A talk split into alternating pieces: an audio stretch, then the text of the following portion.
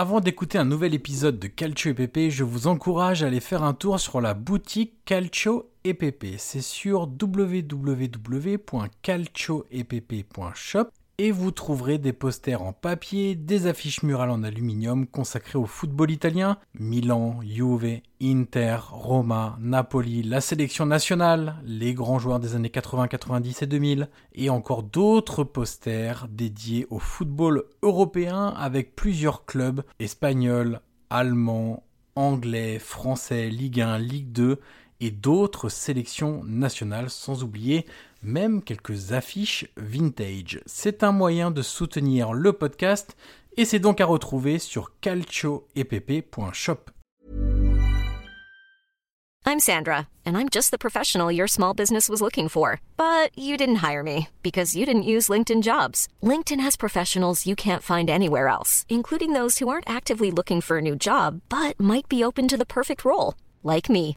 In a given month, over 70% of LinkedIn users don't visit other leading job sites. So if you're not looking on LinkedIn, you'll miss out on great candidates like Sandra. Start hiring professionals like a professional. Post your free job on linkedin.com/people today. Salut à tous, c'est Johan Crochet.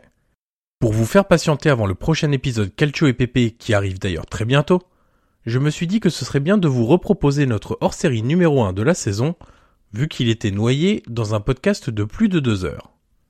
Cette hors-série était consacrée aux 20 meilleurs joueurs français ayant évolué en Serie A. Et vous allez le voir, il y a de très grands noms. Je vous souhaite donc une bonne écoute et je vous dis à très vite.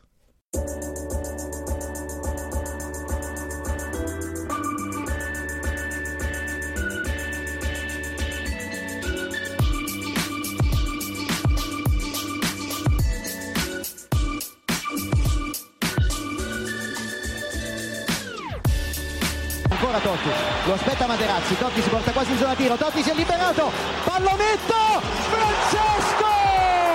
Totti! Un gol pazzesco, pazzesco per il 2 a 0. Cacà in percussione, cerca l'ingresso in area ancora, Cacà, davanti al portiere, Cacà, rete, rete, rete, rete, Cacà! Pallone che arriva, Trezeguet! Totti! Trezeguet! Pirlo, ancora Pirlo di tecco, tiro, gol!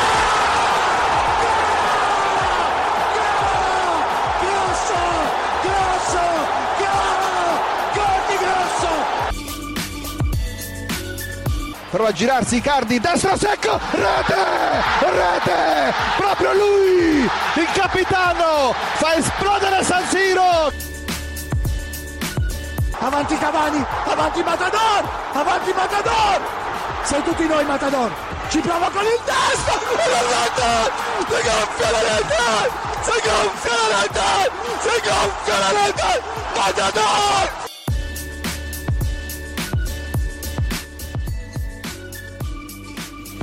Alors Guillaume, on va passer à notre partie thématique. Alors juste avant ça, on va préciser une petite chose. euh, comme tout classement, comme tout top 10, comme tout top 20, il y a forcément une part de subjectivité. Et que parfois, entre le 9e et le 14e, il n'y a pas une si grande différence. Tout comme entre le 4e et le 6e. C'est forcément subjectif, il y a forcément du ressenti, il y a forcément un peu d'affect, on juge sur la longévité, sur les performances, sur euh, la trace qu'ils ont laissée en Serie A, la trace qu'ils ont laissée aussi auprès des supporters de, des clubs dans lesquels ils sont passés. Voilà, on a essayé de, de sur les trophées gagnés, évidemment, on essaie de juger sur un ensemble de choses.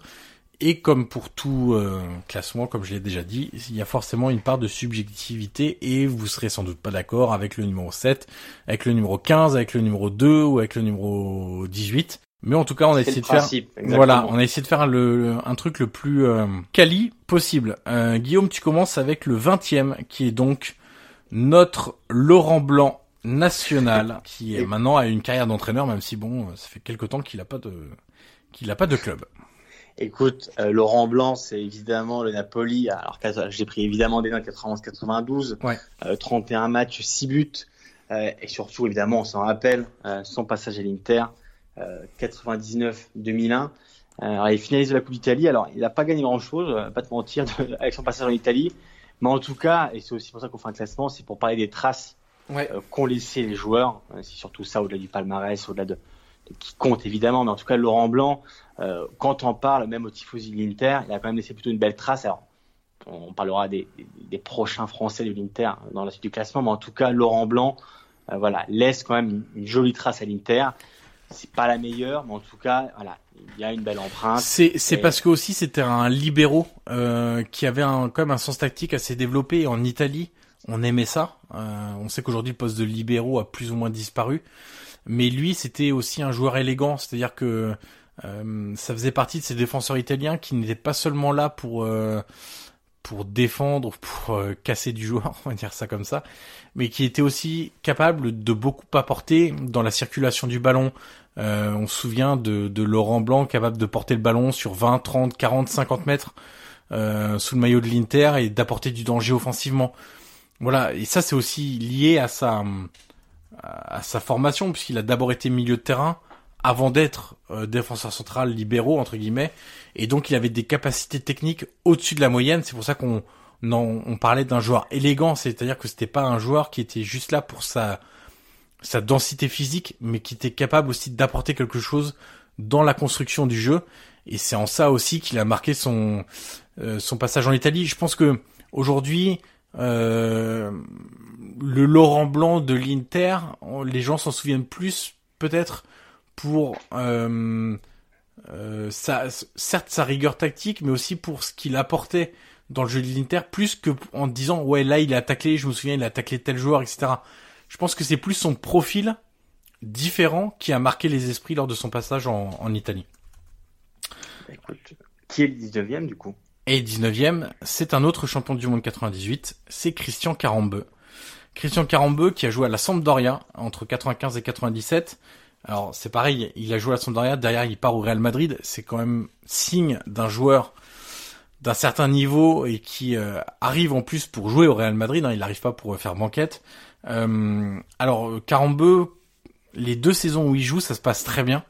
Euh, on, on connaît Carambeu, hein, c'est euh, un milieu euh, énergique, euh, gros volume de course, infatigable. euh, c'est un milieu qui en plus euh, équilibrait son équipe. C'était un milieu très important, un relayeur très important dans, dans dans son équipe. Le sens tactique évidemment, capable d'apporter dans les phases offensives, offensives pardon et défensives. Il a joué qu'à la Sampdoria. Et puis il y a la partie un peu moins rose euh, de Carambeu la Samp, c'est son départ. Où en gros il y a un énorme bras de fer avec le président de la Ouais. Samp. Euh, et en gros, il est écarté euh, de la Samp les six derniers mois, enfin les quatre derniers mois parce que le championnat commence assez tard, jusqu'à la trêve hivernale où il rejoint le Real Madrid. Donc ça, c'est en décembre 97, si je me trompe pas. Euh, mais voilà, ces, ces 4-5 derniers mois se passent pas bien du tout, alors qu'avant avec euh, Sven Goran Eriksson, ça se passe très bien, il joue, il marque, euh, et c'était un pilier de cette Sampdoria. Euh, Aujourd'hui, on faut, faut se rappeler aussi de ce qu'était cette Sampdoria euh, dans les années 90. Aujourd'hui, on a l'impression que bon, la Sampdoria, c'est un bon petit club euh, euh, tranquille, euh, etc., qui a pas forcément, euh, enfin, dans l'esprit des gens qui suivent de loin. hein, je parle, je parle pas pour nous, évidemment. C'est pas forcément un club qui a un immense palmarès, etc. Mais il faut quand même se rappeler que dans les les années 90, c'était quelque chose. Ils ont, gagné quand même une Coupe d'Europe, la, Coupe des Coupes. Ils ont joué la finale de de, de la Ligue des Champions entre guillemets. Euh, ça c'était en 92. Euh, donc voilà, c'est une équipe qui sur le plan euh, européen a aussi existé dans les années 90 où c'était évidemment le football italien qui dominait euh, toute l'Europe. Euh, 18e, Guillaume, euh, quelqu'un qui parle beaucoup. Euh, on en parlait tout à l'heure en, en off. Oui, C'est quelqu'un que, que les journalistes aiment bien appeler pour des avis sur le football italien. C'est Benoît Coé. Écoute, euh, Benoît Coué qui avait coûté à l'époque, donc tu vois, j'ai fait quelques recherches, il avait coûté 5 milliards des vieilles lires. Enfin, tu te souviens des lires Ouais. Et Donc voilà, il avait coûté 5 milliards de lires. Alors à l'Inter, c'est 97-2001, euh, 146 matchs, 8 buts. Euh, ensuite, alors il y aura deux piges, euh, on va dire pas, pas forcément euh, très mémorables au Taureau et, et à Côme, euh, surtout.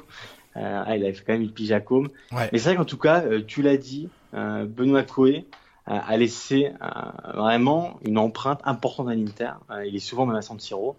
Euh, moi, je me souviens que je crois qu'il avait reçu aussi un, un, trophée avec l'Inter, un peu comme, comme une légende. Mais c'est vrai que c'est un joueur, euh, même quand on parle de l'Inter en France, c'est quasiment un des premiers joueurs qui te revient. Ouais. Il, y en, il, y en, a évidemment des autres, on va en parler ensuite, mais en tout cas, Coué, milieu de terrain, évidemment, pour ceux qui l'ont pas connu. Mais en tout cas, de, de, de ce qu'il a laissé, de, de l'héritage qu'il a laissé à l'Inter, en tout cas, c'est vraiment un joueur. Il y a quand même plus, plus de 140 matchs, mais voilà, c'est un joueur qui a mouillé Malo, qui aimait vraiment l'Inter, qui est resté très attaché au club. Et euh, voilà, c'est vraiment un joueur. Il n'a pas une fonction d'ailleurs encore à l'Inter. Je me demande s'il n'a pas une fonction. Euh... Écoute, euh, tu, tu, si tu veux parler une minute de Coué, tu peux, et moi je le vérifie entre temps s'il a une fonction. Si tu veux. Alors, alors... il l'a peut-être plus parce que je sais qu'il était, il entraînait les jeunes, euh, euh, les jeunes de, de l'Inter, mais il y est peut-être plus. Non, visiblement, il est entraîneur de l'US Concarneau maintenant.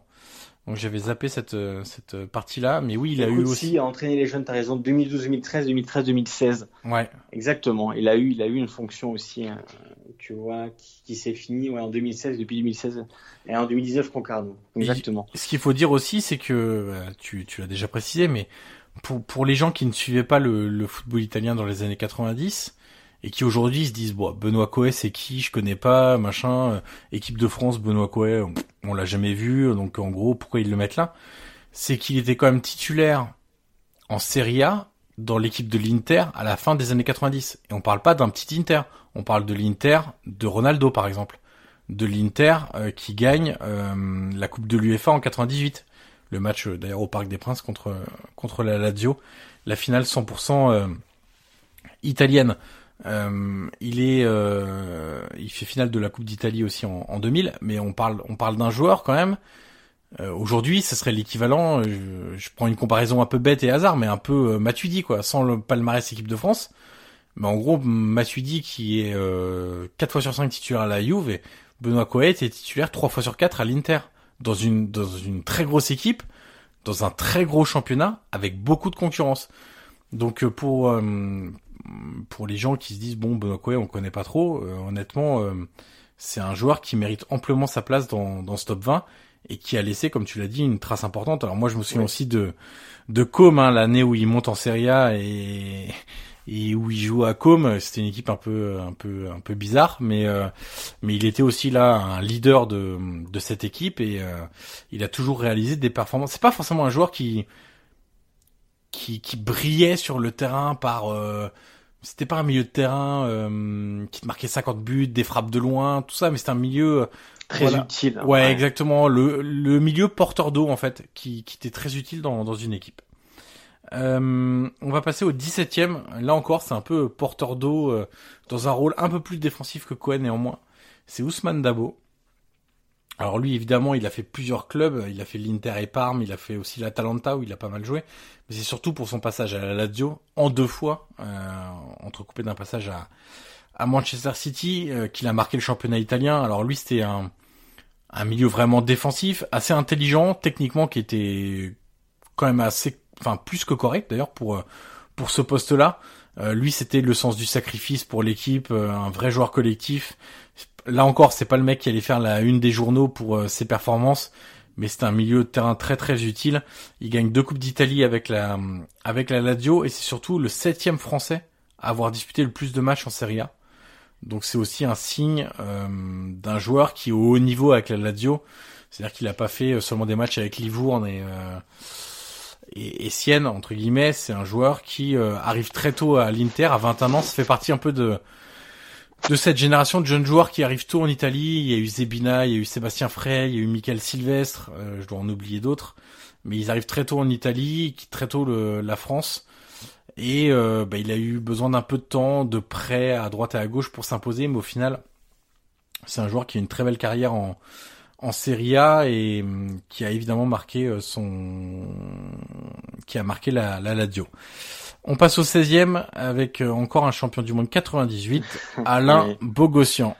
Exactement. Alors, Alain Bogossian, pour ceux, pour ceux qui connaissent pas ce parcours italien, c'est Napoli, euh, de 94 à 97, où il fait plus d'une cinquantaine de matchs. Ouais. Ensuite, il part à la Samp, où il fait, où il fait seulement un an. Évidemment, évidemment, ensuite, euh, c'est Parme. La grosse Parme équipe de Parme.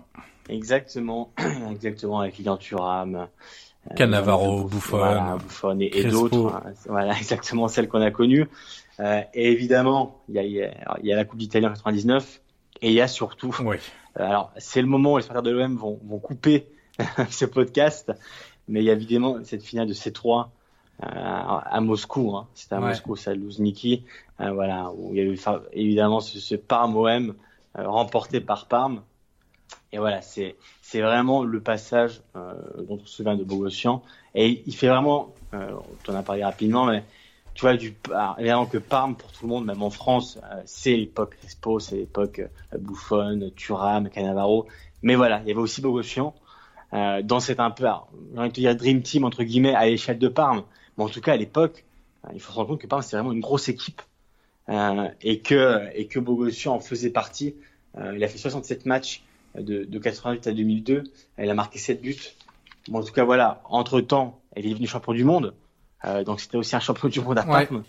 Euh, donc voilà, ça fait vraiment partie euh, des joueurs entre guillemets de légende dont on se souvient de cette dream team de Parme qui gagne cette coupe, cette coupe de l'UFA contre contre l'OM. c'est un peu comme Sébastien Coé, euh, Sébastien Benoît Coé. Euh, lapsus terrible. Eh, terrible, c'est un peu comme Benoît Coé. c'est pas un, un milieu de terrain hyper spectaculaire, et encore une fois, les plus jeunes qui, qui nous écoutent euh, vont se souvenir de, de Bogossian comme euh, comme l'adjoint de Laurent Blanc, euh, etc. Donc bon, c'est un peu un mec lambda qu'on connaît pas trop. Mais encore une fois, alors certes, c'était pas le grand Naples forcément dans les années fin des deuxième moitié des années 90.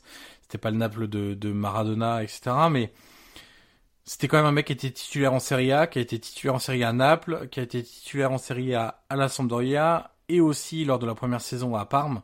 Après, il y a eu, il y a aussi eu des blessures et puis une concurrence très forte dans cette équipe de Parme.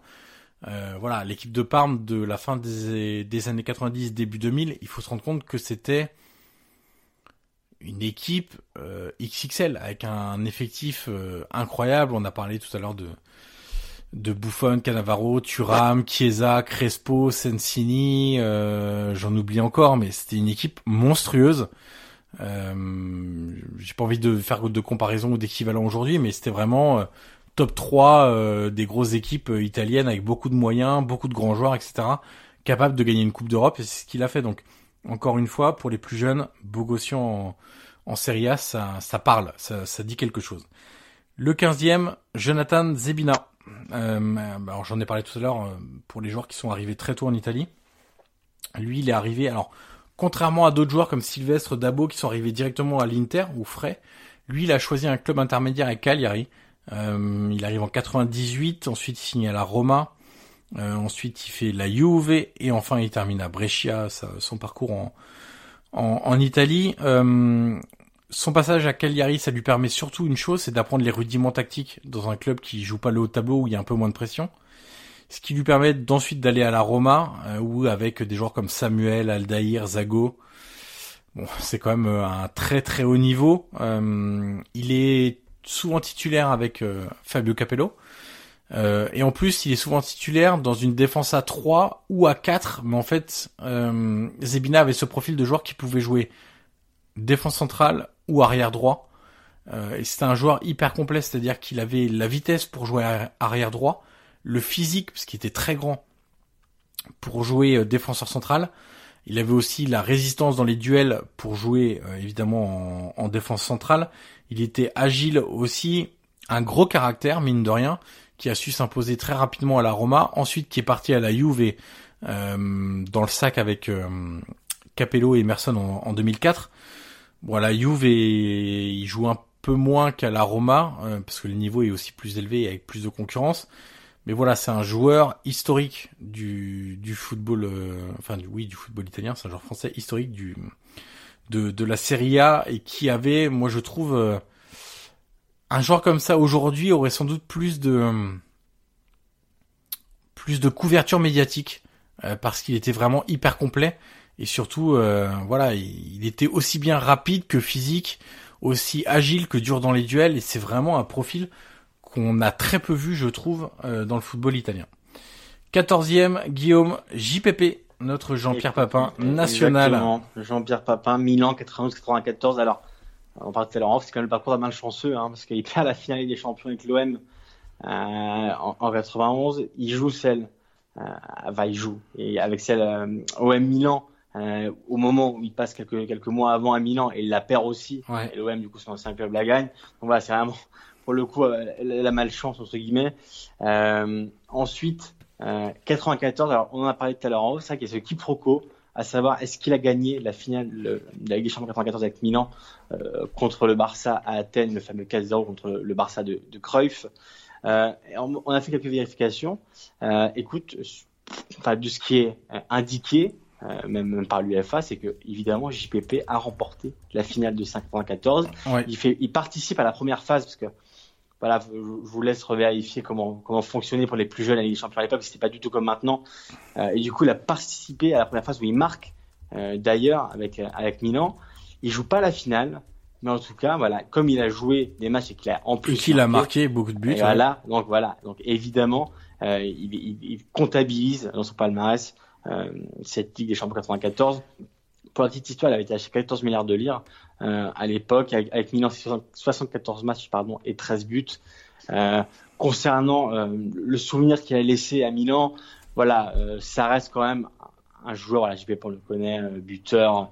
il a notamment marqué une retournée avec Milan, la fameuse, la fameuse papinade. voilà, on s'en souvient aussi pour ça. Mais c'est vrai qu'à Milan, bah, il est parti en 94 parce qu'il y avait aussi beaucoup de concurrence et qu'il rentrait plus forcément dans les plans mais il a laissé une très bonne trace. On se souvient quand même comme un, comme un excellent attaquant. Euh, à l'époque, on rappelle aussi qu'il était aussi qu'il avait remporté le Ballon d'Or quelques années avant. Donc ouais. euh, à Milan, c'est quand même le, le, grand Milan. Voilà, c'est le Milan de Capello, hein. C'est très très grand Milan. Exactement. Quand ils battent le Barça 4-0 à Athènes, alors qu'ils sont pas du tout favoris, ouais. et Cruyff est persuadé de gagner, ça fait aussi partie de l'histoire. Pour certains, c'est même le match du siècle, c'est la finale du siècle. Après, il y en a eu d'autres. Euh, mais en tout cas, voilà, JPP à Milan. Euh, ça fait partie, euh, fait partie quand même des joueurs euh, qui ont marqué aussi à, à, moindre mesure par rapport évidemment à des Van Basten et ouais. à d'autres. En tout cas, JPP est aussi dans l'histoire de Milan. Si s'il est pas plus haut dans notre classement, je pense c'est aussi parce que euh, il y avait beaucoup d'attentes quand même à son arrivée. Euh, Ballon d'Or, euh, joueur qui marquait beaucoup de buts, équipe de France, Marseille, Coupe européenne, etc. Et qu'au final, par rapport aux attentes, il a, il a, il a performé, mais il a peut-être pas surperformé. Euh, comme on était, enfin comme les tifosi de, de Milan étaient en, en droit d'attendre entre guillemets autour de ce transfert-là. Donc c'est pour ça qu'il est pas plus haut. Si on parle évidemment des qualités intrinsèques et de toute sa carrière, il serait certainement plus haut si on faisait un classement des, des joueurs français par exemple. Mais aujourd'hui, enfin dans le classement du, du foot italien, il a pas duré assez longtemps et il a peut-être pas été aussi exceptionnel qu'on qu'on pouvait l'attendre. 13e, Olivier Dacour. Alors, euh, rôle défensif du milieu de terrain, là pour le coup. Gros travailleur, évidemment, de l'impact physique. Il était là pour euh, mettre des coups, hein, on va pas se mentir aussi. Euh, pour l'anecdote, j'avais vu un match de la Roma saison... ça devait être saison 2003-2004 dans un bar à Rome. C'était un match, j'arrive plus à m'en souvenir évidemment. Euh, pourtant, je me souviens, John Carew avait marqué, donc euh, tu vois, pour le coup, euh, c'était quand même quelque chose. Et en fait, dans le bar, tout le monde l'appelait Bûcheron. voilà, c'était le surnom qu'ils avaient donné à, à Olivier Dacour, donc ça, ça donne un peu une idée de, de son style aussi sur le terrain et de du rôle qu'il avait. couper les actions adverses, évidemment. après, il était aussi c'était pas quelqu'un de, de, maladroit, hein, loin de là. Hein, c'était un joueur de, de très bonne qualité. Euh, un gros abattage évidemment au, milieu de terrain. Il avait surtout un très bon sens du placement, euh, sens tactique aiguisé, et ça c'était très important dans, dans, cette équipe de la Roma qui penchait un peu vers l'attaque. Euh, il a quand même gagné trois Scudetti, 2007, 2008, 2009 avec l'Inter, et il a fait 128 matchs, donc il a fait trois ans à la Roma, 2003-2006 et trois ans à l'Inter, 2006 2009, 12e, Guillaume, on passe avec un autre interiste qui a joué aussi à la Juve, Patrick Vieira. Et aussi à Milan. Et aussi à Milan. Les gens l'oublient? Il a joué aussi à vrai. Milan. Avec, ah oui, 84-96, il gagne un Scudetto, figure-toi. Oui. Euh, avec Milan, évidemment, on s'en souvient pour ses passages à la Juve, euh, 2005-2006 et l'Inter 2006-2010. Euh, alors, avec l'Inter, évidemment, l'Inter de Mancini, euh, ça a été un peu le, le début, alors évidemment avec tout ce qui s'est passé avec Calciopoli, et, etc. Mais en tout cas, voilà, l'Inter de Mancini, euh, avec qui il gagne quand même 4 Scudetti euh, de suite, 2007, 2008, 2009, 2010. Euh, ils s'en vont ensuite à, à, Manchester City. Mais en tout cas, Patrick Vieira, euh, on s'en rappelle avec Cambiasso, on s'en rappelle avec Sankovic, ça fait quand même partie des piliers de l'Inter du Mancho. voilà, c'est quand même aussi un terrain qui, voilà, pour ceux qui l'ont connu, qui sont aussi un peu vieux comme nous, c'est quand même un joueur qui a aussi révolutionné son poste. Euh, sa vision de jeu, son, moi j'adorais, alors je sais pas si toi aussi, mais sa gestuelle, oui. euh, comment il se positionnait avec son corps. Euh, voilà, Patrick Vieira, c'était vraiment l'un des meilleurs milieux de terrain qu'on avait à l'époque, et même des ces dernières années. c'était vraiment un joueur qui a révolutionné son poste. Et voilà, à l'Inter, voilà, c'est son passage. À la Juve aussi, il faut oublier ce qu'il a fait à la Juve. Bon, voilà, peut-être que son départ aussi après a fait que les tifosi n'ont pas forcément envie de s'en rappeler. Bon, mais cas, il est parti parce que la Juve descendait en série B aussi. Voilà, mais aussi, mais tu sais, voilà, à l'époque, oui, bien il sûr. Voilà, a Del Piero qui est resté. Voilà, c'est vrai qu'il y a eu cette vague de départ, cet exode qui a pas forcément fait plaisir, mais ensuite à l'Inter, en tout cas sous Mancini, voilà, avec des joueurs comme, comme je l'ai dit, comme Cambiasso, comme Stankovic, euh, c'était quand même euh, la, la, la, grosse Inter euh, qui a tout gagné, qui finit évidemment avec Mourinho ensuite. Alors, Vieira est parti en janvier 2010, l'année où l'Inter fait le triplé, où gagne ouais. le champion après à Madrid contre le Bayern. C'était peut-être un, manque, moi c'est qu'avec Mourinho, voilà, c'était comme ça, il part. Mais voilà, en tout cas, Patrick Vieira, euh, ça restera aussi, évidemment, euh, l'un des, Français qui a marqué euh, l'histoire de la Serie A. À la onzième place, on retrouve Philippe Mexes. Alors entre 2006 et 2008, c'était sans doute, euh, en tout cas pour moi, le meilleur défenseur central d'Italie. Il était d'ailleurs régulièrement nommé dans, les équipes de fin de saison au poste de défenseur central. Il a un parcours un peu particulier. Il arrive très jeune à la Roma. Il arrive euh, autour d'un imbroglio avec la GIA où il casse son contrat pour partir.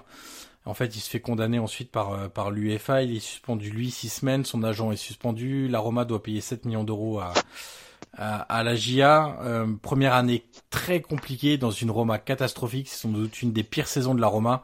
La fameuse saison 2004-2005 avec quatre entraîneurs. Euh, Prandelli, Rudy Voller, Luigi Del Neri et euh, Bruno Conti. Euh, mais ensuite, c'est une, une, ascension fulgurante. Et évidemment, comme Laurent Blanc à l'époque, on adore Philippe Mexès pour sa rigueur défensive. Parce que c'était quelqu'un qu'il fallait se coltiner quand même quand un attaquant l'avait sur le dos, sachant qu'il avait le sens de l'anticipation dans les duels, qu'il était très bon dans le jeu aérien et qu'il était très dur sur l'homme. C'était pas simple de se défaire de Philippe Mexès. Et en plus, il avait une qualité de relance euh, exceptionnelle, euh, parmi les, meilleurs qu'on a pu voir euh, pour un joueur français à ce poste-là. Donc ça, c'était sa, très très bonne partie à la Roma. Ensuite, à Milan, c'est un peu moins fort, un physique plus fragile. Déjà, il arrive, il part de la Roma en fin de contrat après une très grosse blessure au genou. Euh, il arrive à Milan, tu pourras en parler mieux que moi Guillaume, mais j'ai le sentiment que c'était plus le même Mexès, il était plus lourd, oui. euh, physique plus fragile, plus lent. Euh, on sait que le, le, le poids en fin de carrière a été un problème de, de Mexès, euh, c'était un bon vivant aussi, etc. Euh, et il termine avec quand même 269 matchs de Serie A. C'est le troisième Français hein, ayant joué le plus de matchs en Serie A. Euh, il a fait donc 7 ans à la Roma, enfin cette année, et euh, il a fait 2011-2016 à Milan.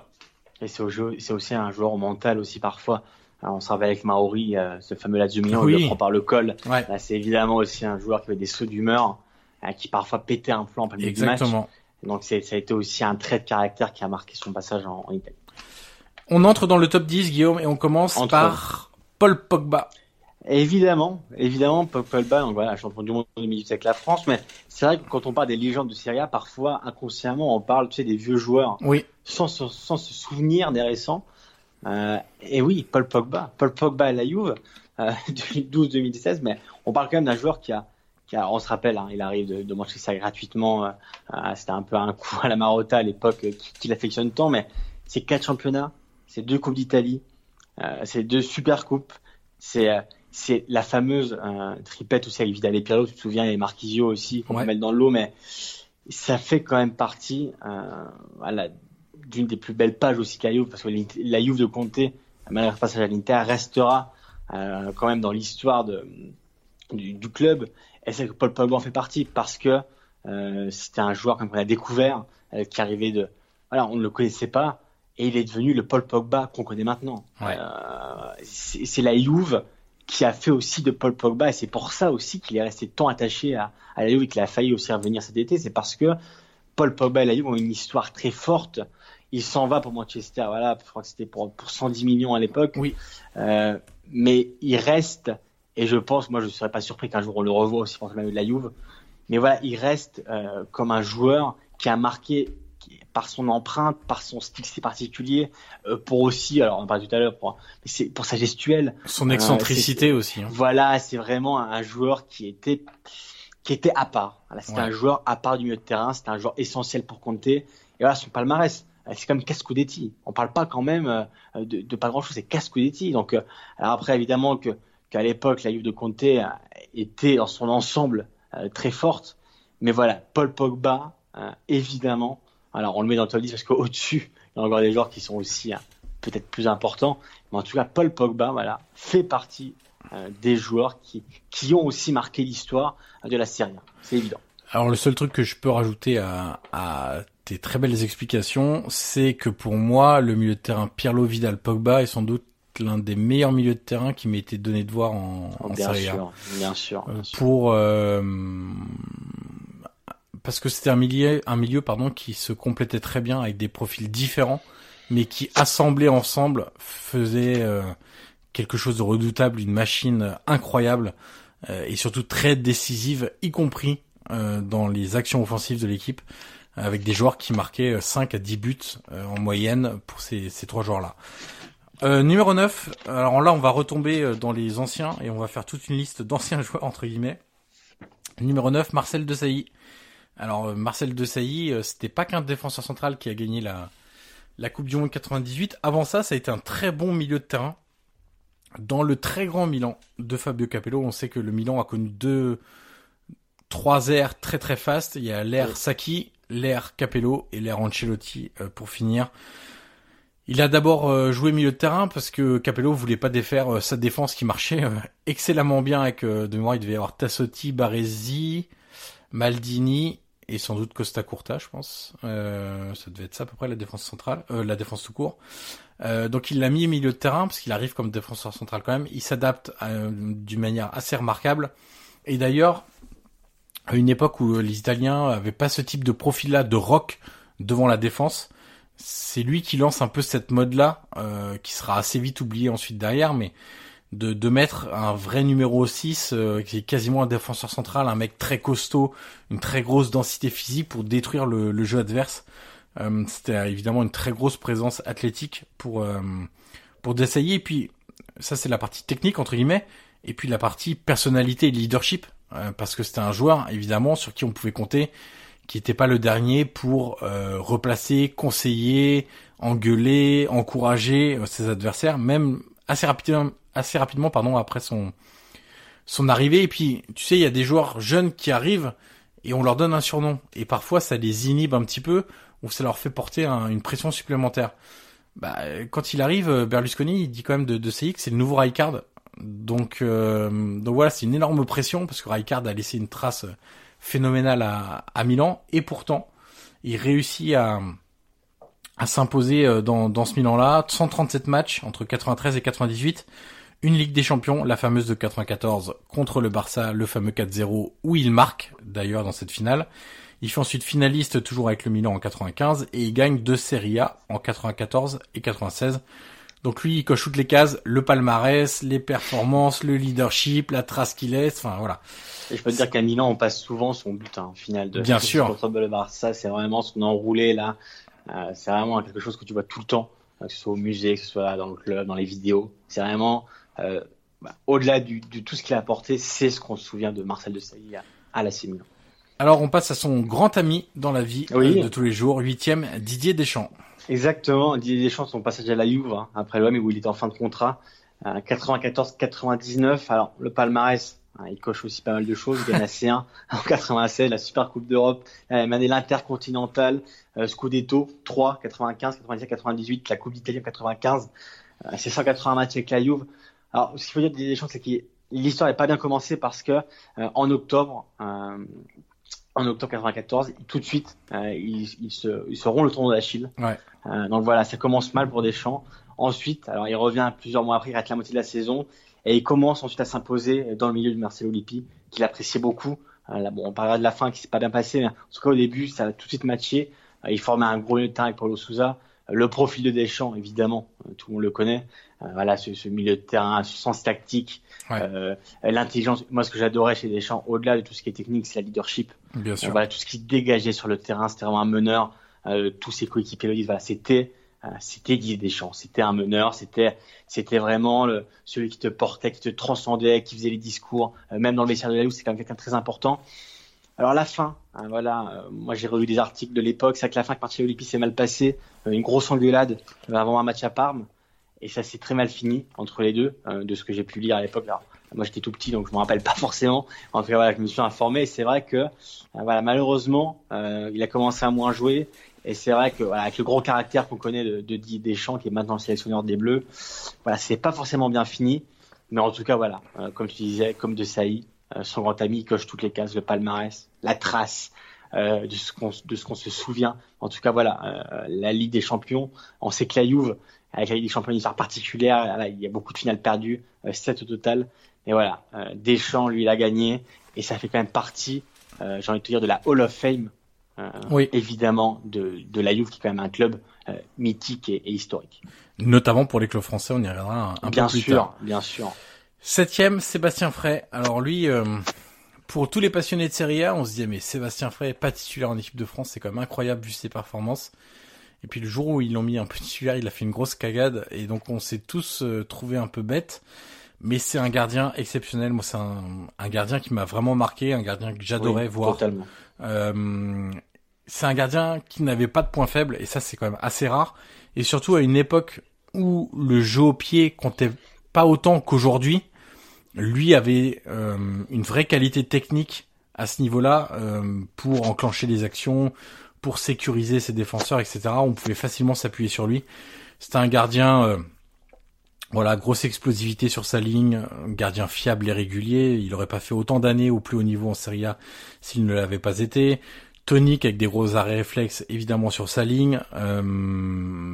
Voilà, c'est partout où il est passé. Alors je, précise quand même sa, carrière. Il arrive très jeune à l'Inter. Ça fait partie justement de ce que je disais tout à l'heure des joueurs qui arrivent tôt dans un grand club. Il est prêté à l'Elas euh, pour se faire un peu les dents. Euh, ensuite, il fait une saison titulaire à l'Inter, ça se passe bien, mais l'Inter veut encore plus fort et fait venir Toldo.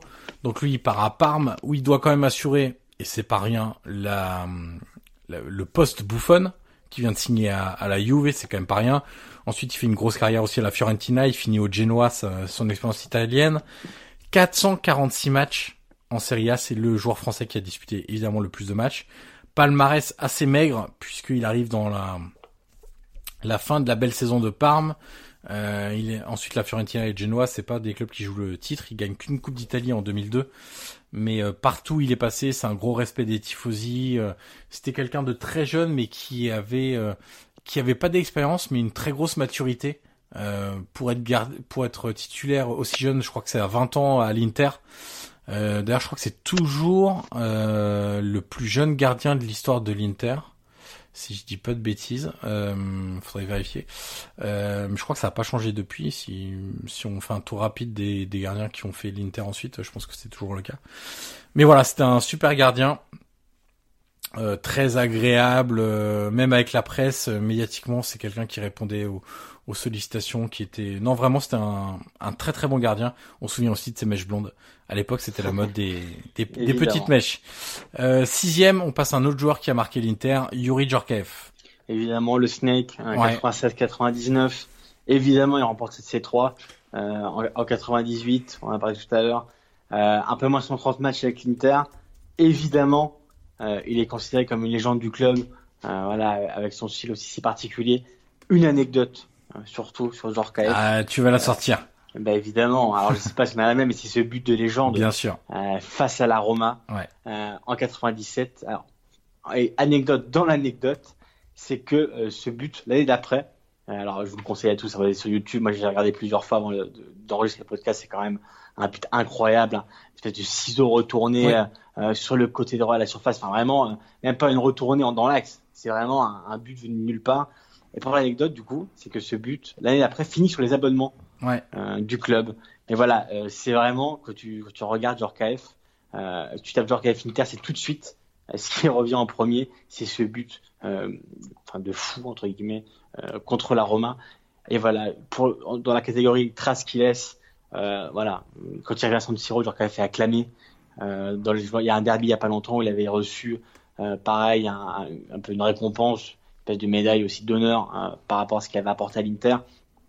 Mais en tout cas, voilà, Djorkaeff euh, à l'Inter, ça fait partie euh, aussi des légendes. C'est une légende de l'Inter, on peut le dire sans problème. voilà, entre autres, il y a évidemment un 7C3 en 98, comme, comme on l'a dit tout à l'heure, mais voilà, ce but, évidemment, ça reste quand même l'emblème de, tout ce qu'il a apporté à l'Inter, parce que voilà, on, connaît le joueur, un joueur très technique, euh, et qui avait un style bien à lui, même en équipe de France. Euh, mais voilà, Djorkaeff à l'Inter, je dis, moi, ce qui m'a le plus marqué, alors, avec le temps, moi, j'ai des tout petits aussi, c'est pareil. Hein. Mais voilà, dans, le temps, dans tout ce que me racontent les tifosi d'Inter, c'est ce but euh, face à la Roma. Numéro euh, 5, on arrive dans le top 5, Vincent Candela. Alors lui, c'est très étonnant parce qu'il arrive euh, comme un inconnu le plus total de Guingamp à 24 ans, donc c'est pas un c'est pas un jeune promis un très grand avenir qui arrive très tôt. Euh, c'est un mec qui arrive de Guingamp, qui n'est pas non plus euh, Marseille et Paris en France. En Italie, Guingamp, ça ne dit strictement rien. il arrive en plus à 24 ans. Et en fait, il a mis Rome à ses pieds, tout simplement. donc c'est un arrière gauche qui a le plus brillé dans une défense à 5, du coup, enfin à 3, euh, lui jouait le rôle de, de, piston gauche avec Capello. Il remporte d'ailleurs un Scudetto, euh, le fameux Scudetto 2001 de, de la Roma, 266 matchs en Serie A, le quatrième français avec le plus de matchs disputés dans le championnat italien.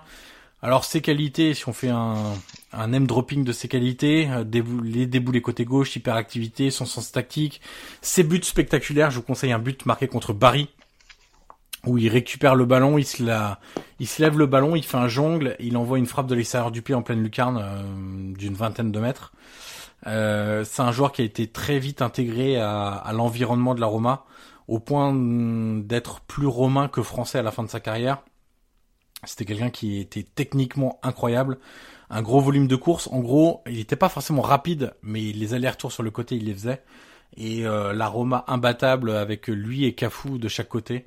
C'était vraiment quelque chose euh, de très spectaculaire. Euh, et puis, si on parle de traces et d'empreintes euh, laissées à la Roma, il faut quand même se rappeler que pour son jubilé, euh, alors j'ai plus la date, c'est peut-être en 2007 ou 2008, euh, puisqu'il arrête sa carrière en, en 2007. Euh, au stade olympique de Rome, il y a 50 000 supporters euh, qui sont là pour son jubilé. Le jubilé opposait euh, l'équipe de France, euh, les amis de Candela, équipe de France, euh, et une sélection de la Roma. Et Candela était capitaine de cette équipe et il rentre au milieu de gladiateurs romains. Évidemment, quand on, sait le sens du spectacle à Rome, T'avais même Totti et Zidane qui étaient rentrés sur des chars tirés par des chevaux. C'était un peu n'importe quoi, mais euh, je trouve euh, euh, plus il y avait une banderole aussi dans la courva de de, la Roma pour ce jubilé. J'essaye de la retrouver en même temps, mais c'était quelque chose comme hier, aujourd'hui et demain, jamais dans nos cœurs. C'était quelque chose comme ça. la banderole pour les pour le, le jubilé de Candela avec un énorme maillot 32 Candela aussi dans, dans les tribunes. Voilà, c'est quelqu'un qui est encore aujourd'hui à Rome, euh, qui est encore dans l'environnement de la Roma, parce que dès qu'il y a un sujet abordé, euh, les journalistes l'appellent, etc. Euh, c'est euh, c'est un des joueurs étrangers qui a sans doute le plus marqué euh, la Roma. Voilà, j'ai pas la banderole sous les yeux, donc je pourrais pas vous dire l'exactitude, mais il me semble que c'était ça aujourd'hui, de hier, aujourd'hui, demain, jamais dans nos cœurs. voilà, en français dans le texte, hein, je précise. numéro 4, et là on va passer dans les quatre premiers pour un club et un seul, quasiment, un Guillaume sur sur ces quatre premiers, euh, on commence avec Zinedine Zidane. Évidemment, euh, de la Juve de, de, 96 euh, à 2001 où l'arrivée en province de Bordeaux. Évidemment, avec c'est deux championnats d'Italie, une super coupe italienne, une super coupe de l'UEFA, une coupe intercontinentale, une coupe intertoto. Peut-être ce qui manque, c'est avec des champions, évidemment avec la Juve. mais voilà, c'est évidemment aussi le Ballon d'Or 98. comment, comment, comment l'oublier? Voilà, ça reste ça reste comment dire, aussi l'un des summums, tellement eux que c'est compliqué de, dire celui-là, mais ça reste quand même là, individuellement parlant, ça reste peut-être son plus beau trophée. Euh, Zidane, euh, comment dire, comment parler de Zidane, euh, c'est tellement, voilà, c'est Zizou, c'est, il a laissé évidemment une empreinte magnifique à la Juve. aussi, il rentre dans l'histoire à l'époque. Alors c'est tout bête son transfert, c'est 76 millions d'euros donc aujourd'hui, mais à l'époque c'était 150 milliards de liens. C'était quand même quelque chose de, à l'époque d'unique, hein, parce qu'on rappelle bah, évidemment qu'il s'en va, qu'il s'en va au Real mais ça reste euh, l'un des plus grands, euh, évidemment, euh, joueurs, joueurs de la Juve. Concernant le joueur, je ne sais pas si on est encore obligé de le décrire, mais bon, tout le monde connaît, tout le monde connaît Zidane. Euh, mais, euh, mais, voilà, C'est Zidane, c'est les gestes techniques, des buts importants, une influence sur le jeu, des coups de sang aussi. On se souvient qu'il avait été expulsé avec la Juve. Pour un, pour un coup de tête en Ligue des Champions, voilà, c'était un joueur, c'était le métronome de, de, de la Juve et c'était par lui que passaient tous les ballons. Euh, c'était un leader incontesté sur le terrain et euh, c'était un joueur hyper euh, élégant tout simplement, un créateur capable aussi de, de, marquer des buts. Voilà, Zidane c'était un, magnifique joueur tout simplement, je pense que c'est ce qui le résume le mieux. Numéro 3, on va parler encore de la Juve, mais aussi un peu de Parme, Lilian Thuram, qui était comme Zebina, capable de jouer arrière droit ou en défenseur central. Euh, selon qu'il jouait en sélection ou en, club. Alors lui, c'était euh, pareil, c'était un défenseur hyper complet. Alors il s'est beaucoup amélioré techniquement tout au long de sa carrière, mais il avait un sens de l'anticipation incroyable, un volume de course incroyable, grâce à une qualité athlétique encore incroyable. Euh, il a évidemment développé son, sa rigueur tactique tout au long de sa carrière en, en, en Serie A. Pas vraiment de points faibles, si ce n'est aller si on devait trouver un petit point faible les centres, c'était pas forcément un très grand centreur. Euh, il a fait partie de la très grande équipe de Parme, on en parlait pour Bogossian, Guillaume. Fin des années 90 avec Buffon, Cannavaro, Crespo, Chiesa, etc. On le redit encore une fois. Et c'était aussi un leader charismatique. On le savait en équipe de France, mais ça l'était aussi à Parme et à la Juve. 307 matchs en Serie A, le deuxième euh, joueur français avec le plus de matchs dans le championnat italien. 5 saisons à Parme, 5 à la Juve, une Coupe d'Italie en 99, une Coupe de l'UEFA en 99, donc ça c'est avec Parme, deux Scudetti 2002-2003 avec euh, la Juve, euh, sachant que d'autres ont été par la suite retirés, et euh, finaliste de la Ligue des Champions 2003 contre l'AC Milan. Guillaume, roulement de tambour, bah, je pense que les gens ils ont un peu deviné maintenant s'ils savent un peu euh, s'ils suivent la Serie A et qui connaissent un peu les Français qu'on joue en Serie A, ils savent qui, qui sera notre numéro 1 et donc le numéro 2, c'est le roi David, David Trezeguet. Évidemment, voilà, je pense que les gens avaient deviné, mais ça perd avec Alex Del Piero. Euh, évidemment, il marque le but décisif pour pour le Scudetto à Milan sur une passe sur une retournée en effet Del Piero et il marque de la tête euh, le but du titre donc évidemment Scudetto 2002 meilleur buteur en 2002 la Super Coupe en 2003, finaliste de CR malheureux contre la Milan aussi en 2003, 320 matchs, 171 buts. Voilà, très égaux, euh, tu l'as dit, le roi David, encore aujourd'hui l'ambassadeur pour le club, ça reste euh, au-delà de la Juve, c'est quand même un joueur qui a marqué. Hein, voilà, c'est pour nous c'est notre deuxième du classement. C'est le roi, c'est le, le, le, buteur, c'est voilà, c'est aussi avec l'équipe de France aussi à l'époque, mais ça reste un joueur exceptionnel, le buteur, le buteur qu'on aime tant en Italie. On sait qu'en Italie, on affectionne les buteurs, les, les, buteurs de race comme ça, qui les bombeurs, voilà, qui rôdent dans la surface, qui a un ballon qui traîne, qui est là. la différence avec Inzaghi, par exemple, qui est aussi un buteur hors norme, c'est que Trezeguet était un peu plus technique aussi. Ouais. Pour un euh, joueur de cette taille-là, voilà. Qu'il faisait quasiment 1m90 de mémoire, il était hyper technique. Voilà, il suffit de regarder ses buts qu'il a mis, il y a de toutes les sortes de la tête, du gauche, des du reprises droit, de volée, dans, dans, la surface. Euh, voilà, on se rappelle aussi malheureusement pour l'Italien le but qu'il met euh, avec l'équipe de France euh, en finale de l'Euro. Donc euh, voilà, c'est vraiment le roi David. Euh, mais comme je dis, c'est au-delà de la Juve. Alors évidemment que c'est une légende totale de la Juve, mais c'est de la Serie A parce que tout le monde s'en rappelle très Trezeguet. Ouais. Les supporters du Milan, de l'Inter, de la Roma, de, tout le monde. C'est le roi David, c'est le patron. Ils s'en rappellent aussi parce qu'il a sans doute marqué contre eux. évidemment, ils en ont fait les frais, mais voilà. Euh, le roi. C'est vraiment, voilà, tu l'as dit, c'est le roi, c'est son surnom. mais c'est l'un des meilleurs attaquants qu'on ait connu dans l'histoire, un des meilleurs mombeurs qu'on ait connu dans l'histoire de notre championnat. Alors si David Trezeguet était le roi, que dire du numéro 1 notre classement Michel Platini, évidemment. L'élégance, euh, le talent pur, le travail pour arriver jusqu'au sommet à la Juve. Euh, Platini, c'est évidemment des dizaines de coups francs marqués. C'est évidemment des pénalties décisifs et on se souviendra aussi de son but en finale de la malheureuse euh, Ligue des Champions 85 gagnée lors du drame du Ezel face à Liverpool. D'ailleurs, qui lui a valu quelques critiques puisqu'il avait célébré cette victoire sans vraiment retenue après les incidents d'avant-match entre les supporters de, de Liverpool et, et, ceux de la Juve avec 39 euh, euh, morts euh, lors de cette lors de ces incidents. Mais voilà, c'était un joueur hors norme, tout simplement. Je pense qu'on dans, dans, dans notre expérience footballistique, un de notre grand malheur, je pense, Guillaume, c'est de n'être pas né suffisamment tôt pour voir en live, parce qu'on a beau voir des vidéos ensuite, mais de, de ressentir en, en, live et de voir en live ce dont était capable euh, Michel Platini, euh, voilà le dépositaire du jeu de la Juve. Et c'était pas seulement un numéro 10, c'est que c'était quasiment un 9,5, c'était un 8, 10, 9,5 capable de tout faire. Euh, une créativité incroyable. Je me souviens de buts où il lobe euh, un défenseur avant d'enchaîner par une demi une demi volée sous la barre. Enfin, c'est un joueur qui marquait rarement plus des buts moches. C'est comme tu dis, c'est un regret. Un joueur comme Van Basten, moi, je suis de ne pas avoir vu comme Maradona, Platini, c'est la même trempe. Rapidement, peut-être pour finir son palmarès, quand même, rapidement, Ballon d'Or, 83, 84, 85, la C1 85, la C2 en 86, meilleur buteur de la C1 en 85, la Coupe intercontinentale toujours 85, la Super Coupe d'Europe l'année d'avant, deux Scudetti, 84-86, le meilleur buteur de la championnat d'Italie à trois, trois reprises, 83, 84. Les mêmes années que les Ballons d'Or d'ailleurs. Exactement. La Coupe d'Italie 83.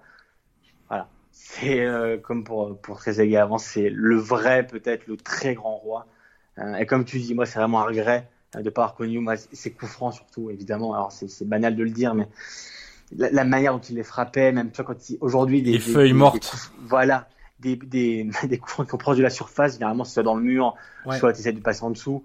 Et lui, il avait vraiment cette frappe unique de passer au-dessus du mur et de la faire rebondir. Enfin, c'était un joueur hors norme, c'est le plus grand. Euh, et puis il avait la variété sur euh, sur coup franc, c'est-à-dire qu'il était capable de faire des feuilles mortes par-dessus le mur, mais aussi de frapper très fort côté ouvert.